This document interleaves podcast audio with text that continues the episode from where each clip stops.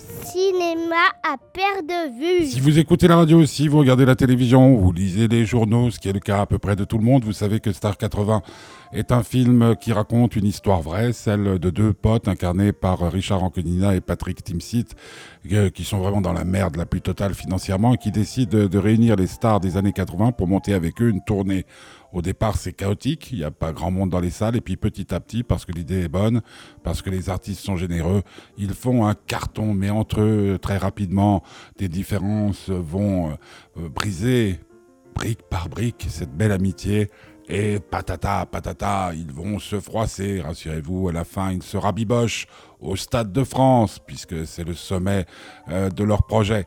Alors que dire Ben, moi j'adore les années 80, même si à l'époque, quand euh, j'étais jeune homme, je préférais le rock pur et dur et que euh, Peter et Sloan, que euh, ce qu'on peut dire, Image, tous les gens qu'on voit dans ce film, peut-être Schultes échappait à mon courroux. Ben, j'aimais pas trop ces groupes, mais maintenant j'ai vieilli et comme tous les gens de ma génération, ben, quand on entend ces chansons, on se rappelle l'époque où les jeunes filles avaient des jeunes filles, des jeunes filles, des jeunes filles, des jeunes filles, des jeunes filles avaient des, des jupes courtes et puis on découvrait les joies euh, du sexe libre. Enfin, plein de trucs assez cool.